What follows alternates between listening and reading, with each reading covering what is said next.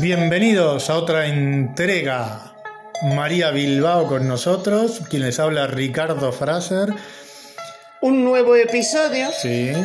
de Tempestades, Historias, historias, teatro y poesía. impresionante, muy Sí. bien. Entonces, bueno, pues podemos seguir con la línea, ¿no? O sea, hablaste de Calígula, el tercer personaje de Tempestades es el monólogo de Segismundo de Pedro Calderón de la Barca. Así es. Fraser, Así ¿dónde encontraste ese monólogo? ¿Cómo lo llevaste? ¿Por qué lo llevaste a Tempestades? Y más o menos, ¿cómo lo haces? Pues estaba viendo una unión, entre, lo hice después, porque estaba Calígula, yo tenía toda una estructura dramática que tenía que hacer directamente em, de Calígula, hablando de la muerte, justamente, que una mano lleve a la otra, que un personaje que no se conoció lleve a la otra y vaya ascendiendo esto hasta el nudo del piriguín, que era el golpe, ¿no? Con la muerte de la madre. Entonces estaba Hamlet, que hablaba de la muerte, y vivir es dormir, dormir, soñar, y esos sueños había que ver qué sueños son, ¿no? Porque pueden ser los sueños de la muerte, ¿no? Era un conflicto, ¿no es cierto? Que, estaba, que, es la duda existencial de Hamlet. Y ante eso, antes puse, se me ocurrió poner la vida sueño. Y los sueños, sueños son, que daba, la- daba el pie al monólogo de Hamlet. Entonces lo metí después. yo. ¿De dónde estudié esto? En literatura, lo- lo vi en la secundaria, lo dejé de lado y luego lo retomé buscando justamente Pero ¿cómo lo recordaste? Ah, porque estabas buscando la unión. Claro. Vale. Estaba buscando la unión yo de cómo, cómo ¿Has visto pegar. Fraser? Desde la muerte de Calígula Sí. a eh, Hamlet. A Hamlet. Claro. Esa era como una transición, Claro, ¿no? y que me encajaba perfecto porque le daba el pie. Entonces digo, tengo que crear algo con esto para no hacerlo monótono, como yo lo escuchaba por algunos actores en aquella época, que era hasta aburrido en la forma que, que declamaban, ¿no?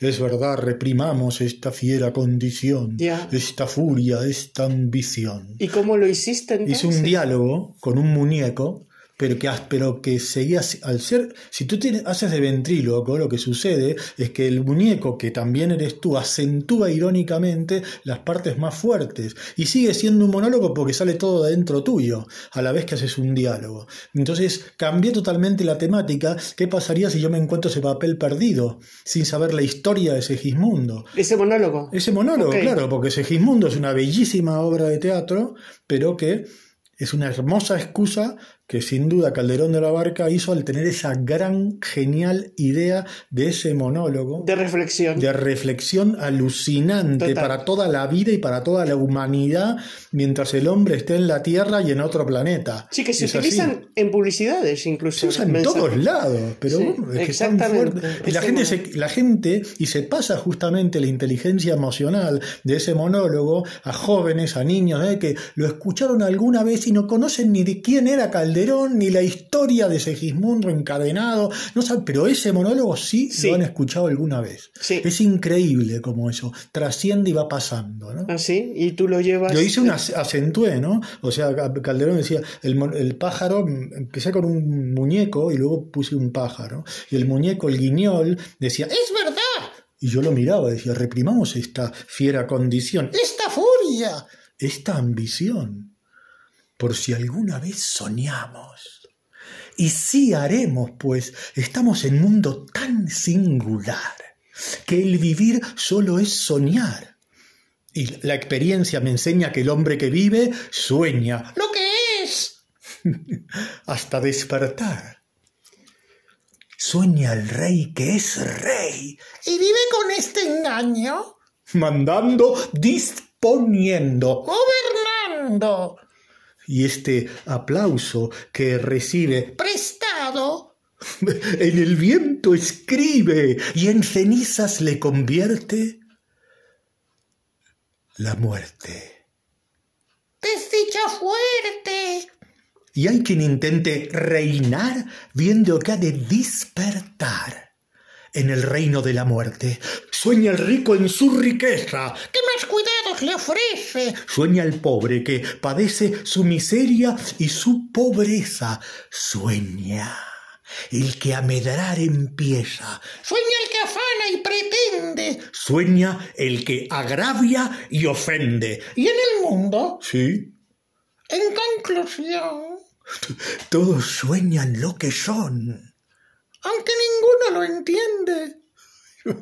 Yo sueño que estoy aquí, de estas prisiones cargado, y soñé que en otro estado más lisonjero me vi, que es la vida. Un frenesí. ¿Qué es la vida?